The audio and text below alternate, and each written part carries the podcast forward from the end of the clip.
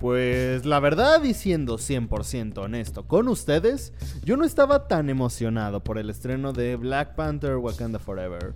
No, la primera película me gustó bastante, pero no fue de mis favoritas de Marvel. Y pues, no sé, esta película yo decía, "Mm, no se me antoja tanto. No vi trailers, me alejé lo más que pude porque dije, pues si no me gusta, ta- no me interesa tanto la película, mínimo voy a dejar que me sorprenda cuando vaya a verla al cine. Y la verdad, qué gran decisión tomé al no haber visto nada porque vaya sorpresa que me llevé con esta película. ¡Wow! Me divertí bastante. Es todo un viaje. Es una película que... mm, pues sí, es, como... Es lo, es lo que acaba de decir. Es todo un viaje. A través de Wakanda. A través de Talocan. Entonces... Pues bueno, ya. Vamos a hablar de Black Panther Wakanda Forever. Una película que dio mucho de qué hablar en todo este tiempo.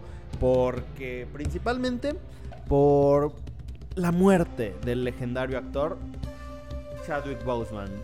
Eh, Chadwick Boseman pues interpretó al príncipe y luego al rey T'Challa, que se convirtió en el superhéroe de Pantera Negra. Y pues sí, era un actor... Uy, güey. perdón, perdón. Estaba, justamente estaba ah, bloqueando mi teléfono. Entonces, ¿qué les estaba diciendo? Ah, sí. No solamente era un superhéroe en pantalla en las películas de Marvel, Chadwick Boseman también fue un superhéroe en la vida real, ayudando a la gente, apoyando, inspirando y sobre todo lo más importante, no digo que sea un superhéroe por esto, pero habla de la resistencia y la fortaleza que tenía este hombre, el aguantar una enfermedad tan dura como es el cáncer, sin decirle a nadie, para evitar que los demás se preocupen, a pesar de que su vida se estaba deteriorando, su salud, su cuerpo se estaba deteriorando. Chadwick Boseman de verdad fue un hombre increíble. Y afortunadamente tenemos un montón de películas buenas para, para recordarlo. Tenemos pues Black Panther. eh, me parece que hace dos años, sin mal no recuerdo, o fue el año pasado, cuando llegó Ma Rainey's Black Bottom, si se llamaba así. Déjenme googlear el nombre de esa película. Basada en un. en una obra de teatro, sí, Ma Rainey's Black Bottom. Una muy buena película, me gustó mucho con Viola Davis. Es una película que, la verdad, a mí me, me agradó bastante. Oh, tenemos la de The Five, Blo- de- The Five Bloods, una película de, de Spike Lee, donde también eh, ah, es muy buena también. En general, pues como les digo, tenemos bastantes buenas películas para recordar la trayectoria de, pues, de este gran hombre, de este gran actor. Así que, pues, no hay que estar triste porque, pues, tenemos estos recuerdos de haberlo visto en pantalla y de grandes personajes. Así que, Chadwick Boseman, muchas gracias por todo y siempre te recordaremos. Y hablando justamente de esta película, Black Panther Wakanda Forever, ¿qué puedo decir? Me gustó mucho, me gustó bastante. Creo yo que es mi producto favorito de la fase 4 de Marvel. Y al decir producto, utilizo esta palabra para englobar tanto películas como series de esta fase de Marvel. Porque, pues sí, en esta fase hubo más, peli más series que películas. Digo, películas a lo mucho tuvimos pues Black Widow, Eternals, Shang-Chi, Doctor Strange, Spider-Man, Thor, um, y pues esta, y Black Panther, creo que fueron las únicas películas. En cambio, series, pues tuvimos She-Hulk, tuvimos, un- tuvimos un montón. Pero me gustó mucho Black Panther porque conecté más con la historia. Me llamó mucho la atención. Hay muchas cositas. Vamos a hablar primero desde lo, lo que más me gustó. Y es principalmente los... Vamos a ir por puntos. Los personajes. Los personajes cambian. Y creo que el personaje que más cambió es Shuri. Mucha gente está diciendo que Shuri no es un personaje interesante en esta película. Yo difiero completamente porque a mí me gusta mucho el cambio de personalidad de Shuri. Porque no es simplemente que hayan cambiado porque sí. No, ahora Shuri cambia de personalidad por el duelo en el que está viviendo. Ella siempre fue inteligente, fue una niña genio, muy soberbia, pero carismática. Y ahora sigue siendo esta niña genio, pero se refugia en su inteligencia, en sus dotes como, ¿cómo decirlo? Como... Ah, no encuentro la palabra, como científica, para vivir el duelo y poner esta barrera entonces su personaje cambia totalmente porque está viviendo el duelo, esta impotencia de no haber podido hacer nada por ayudar a su hermano, al príncipe T'Challa. Eso me encantó. Angela Bassett como la reina Ramonda, me gustó mucho, me gusta cómo tiene estos discursos en la ONU, me encanta. De verdad, el personaje de ella es lo disfrutas cada momento en el que aparece en escena. Qué divertido, qué divertido. Y por divertido no me refiero a, ay, qué divertido, jajaja, ja, sino que de verdad disfrutas. Cada escena donde estaba eh, el personaje de Angela Bassett en pantalla, yo me di cuenta que tenía una sonrisa en el rostro porque lo único que pensaba era, wow, es que qué buena actriz, de verdad es muy buena, está, me encanta el papel. Creo yo que esta película, como dije antes, tiene lo, las mejores actuaciones que he visto en una película de Marvel. Al menos del universo cinematográfico de Marvel. Eh, definitivamente son las mejores actuaciones que he visto en una película de. Pues desde, desde Iron Man eh, hasta ahora. Me gustó mucho. ¿Qué otra cosa me gustó de la película? Ya quiero hablar de, en términos de diseño. Digo, yo soy un diseñador y me encanta la forma en la que conceptualizan.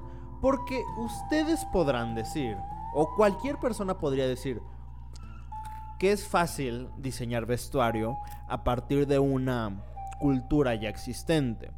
En el caso de Pantera Negra 1, la primera película, ellos no tenían material de, sobre el cual inspirarse. Tomaron referencias y crearon una cultura propia, la cultura de Wakanda. Sin embargo, en esta película ya tienen como referencias pues esta cultura maya, de esta cultura maya de Yucatán. Pero, a pesar de eso, logran meterle como ciertos toques que la van haciendo mucho más mucho más única, mucho más propia de lo que te está presentando la película. Este nivel de conceptualización que hicieron, que, que, tomaron para crear Talocan, a mí me encantó, se me hace una maravilla, se me hace increíble, de verdad, yo lo disfruté muchísimo. Y me gusta mucho el diseño de vestuario en algunas cositas. Me encanta la forma en la que diseñaron el vestuario de los taloquianos, talocanienses, de toda esta de toda esta cultura de la que forma parte Namor. Pero hubo algunas cositas en el diseño de vestuario que no me gustaron. Y no, no es, no es sobre todo lo que tiene que ver con eh, esta cultura maya, sino... No me gustó el traje. Perdón si estoy comiendo, la verdad. Eh, no he comido, desayuné en la mañana. Esto lo estoy grabando a las seis y media de la tarde. Entonces no comí en la tarde por estar trabajando, por estar grabando una entrevista. Y apenas estoy comiendo. Me estoy comiendo cereal, así que una disculpa. De verdad, pero pues no he comido. Justamente el problema que tengo con el diseño de vestuario es con el vestuario final del personaje de Lupita Nyong'o. Se ve muy armadura. Ah, no sé. Es una armadura que se ve demasiado convencional para. No sé, no, no me gustó. No me gustó. Y no destaca realmente. Digo, teniendo un diseño de vestuario tan maravilloso como es el de los. de la cultura donde vive Namor. Mm, siento que ese dejó un poco que. Mm, no sé pero bueno, ¿qué otra cosa tenemos que decir de esta película? Eh, el diseño de producción es bastante bueno también. Pero hay un hombre al que yo admiro mucho. Su nombre es Ludwig Goranson. A muchos les puede sonar, a otros tal vez no. Pero si tarareo esta canción, escúchenla y a ver si la reconocen. Pa pa pam pa pa pam pam pam. Pa pa pam pa pa pa pam. Pa pa pam pa pa pam pam pam. Pa pa pam pa pa pa pam pam pam pam pam. El Mandalorian. La banda sonora del Mandalorian, la banda sonora del libro de Boba Fett, la banda sonora de Tenet, de Creed 2. Este hombre ha hecho la banda sonora de estas películas. Y ahora hace la banda sonora de Pantera Negra 2. Y la verdad, mm, yo la, la neta, hablando de manera 100% sincera, yo no sabía que Ludwig Göransson había hecho la banda sonora de Pantera Negra Wakanda Forever.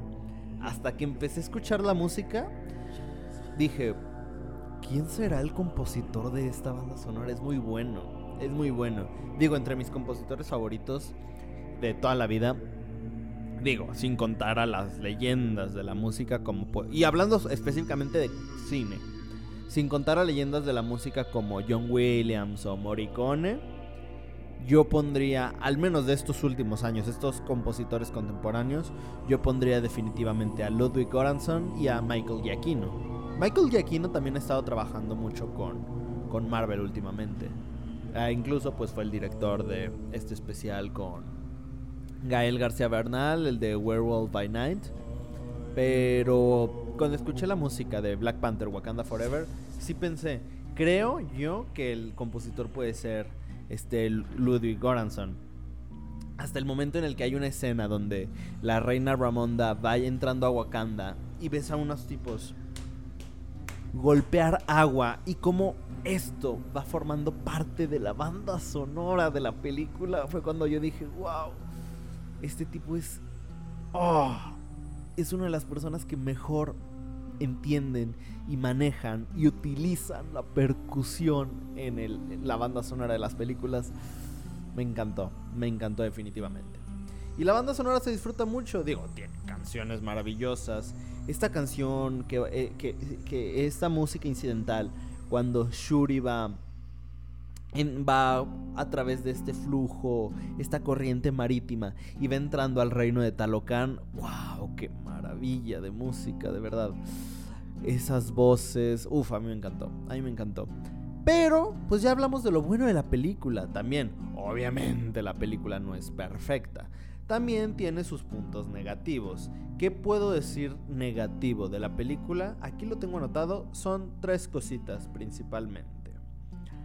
Uno, no me gusta que la película utilice tantas transiciones de desvanecido. Un maestro, yo tenía un maestro de teatro, justamente, ah, que nos lo repetía mucho. Alan Luébano, este maestro me enseñó pues teatro, actuación. Decía que en la ficción, bueno, él lo decía propiamente desde la actuación, pero creo que esta enseñanza que él me dejó la podemos aplicar a cualquier mm, rubro de las artes escénicas o de cualquier arte realmente. Él decía que un actor en el escenario no puede... Y, no, no era que él lo dijera, sino que es una regla muy básica de, de la actuación pero bueno, eh, mi maestro Alan Luevano mencionaba que no podemos, un actor no debe repetir una acción tres veces. La primera es buena, la segunda es una repetición, la tercera vuelve a, pues sí, a generar eso, pero ya a partir de una cuarta cansa. Yo creo que pasa lo mismo con las transiciones, porque se vuelven muy repetitivas. Digo, es algo que pasó en las películas de Star Wars, en las precuelas. Utilizar estas transiciones de barrido, que las utilizaban siempre.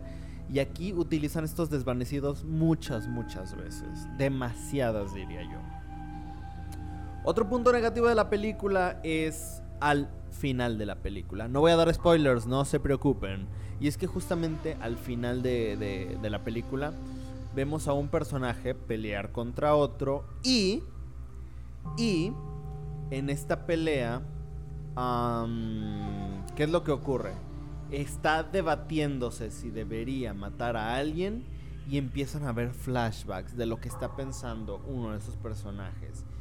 Y yo pienso, ¿cuál es la necesidad de poner esas imágenes de flashbacks si a fin de cuentas la película te lo puede mostrar con solamente ver la expresión de los personajes?